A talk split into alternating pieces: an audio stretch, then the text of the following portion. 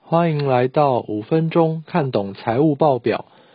来看甲骨文二零二零年年报。甲骨文的创办人为劳伦斯·埃里森，他大学辍学，没有修过一门电脑程式的课，但却创办了世界前几大的软体公司，名列世界首富第五名。甲骨文的产品为企业系统。就像手机需要安卓或是 iOS 的系统一样，企业也需要一个管理系统。而甲骨文就是执牛耳者。我们从安卓换成苹果时，如果没有换机 App 的协助，过程将十分的艰辛。面对庞大的企业，要更换系统更是难上加难。所以一旦使用了，一般企业是不会轻易换系统，所以甲骨文公司有着长久稳定的获利，但同时也面临微软与亚马逊在云端业务的激烈竞争。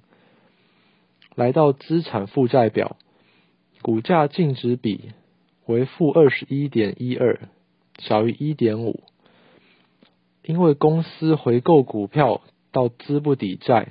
所以这项数字没有意义。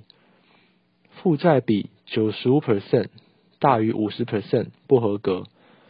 流动资产除以流动负债为两百二十九 percent 大于两百 percent 合格，代表公司用以偿债的现金是充足的。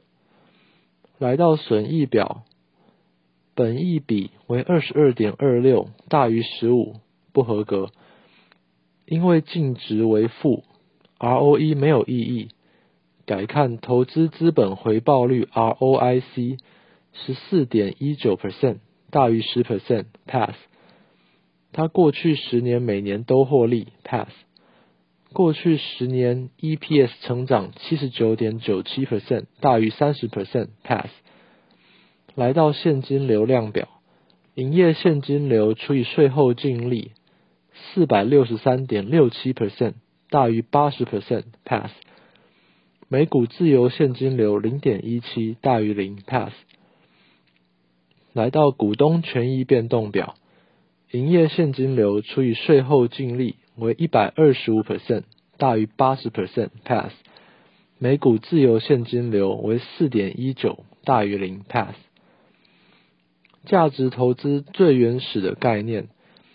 就是选择股价低于净值的公司，就像百货公司打折时选购低价商品一样，他们确保自己在够低的价位买进，之后只需要观察与等待股价上涨到应有的水准。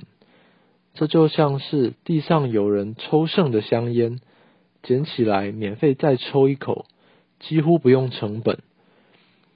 巴菲特相信，每个人心中有一个内在计分卡，你做事对与错是由自己来判断，而不需交给他人决定。股票也是一家公司的价值，不需由市场来决定，所以我们必须独立判断公司的内在价值。接着谈谈负债比，负债比。等于总负债除以总资产，就是公司开几倍杠杆的意思。我们投资时，有人会选择融资，或是用房屋抵押贷款，扩大自己的获利，俗称开杠杆。但是相对的，亏损的风险也扩大了。如果行情急转直下，会有被断头的可能。也就是被迫实现亏损，血本无归。对公司也是一样。而对于保守型投资人，我们可以选择负债比小于五十 percent 的公司。负债越少，利息支出越少。而且，当遇到金融危机时，或是被抽银根，公司存活的几率就越大。金融机构不适用这个规则。因为存款或保费就是他们的负债，因此他们的负债比通常都高于九十 percent。这也意味着他们的杠杆开很大，因为他们可以用存款来筹措资金。另外，就像甲骨文一样，美股有些大公司买回库藏股到负债比大于一百 percent，也就是净值小于零。这一方面是把资金效能运用到极限，追求股东利益极大化到透支。为股东创造最大利润，不惜超越数学计算的范围，但过犹不及。万一金融危机发生，或是市场突然有大变化，手上若没有充足现金，还是有周转不灵的风险。在这里，甲骨文公司因为流动比符合标准，代表它的偿债能力仍然充足。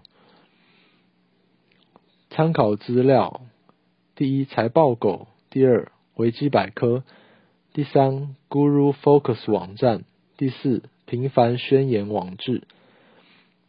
最后，我开了一门课，有兴趣的听众可以上网搜寻“投资神枪手”，也可以上活动通 AQPass 报名。今天就讲到这里，下次再会，拜。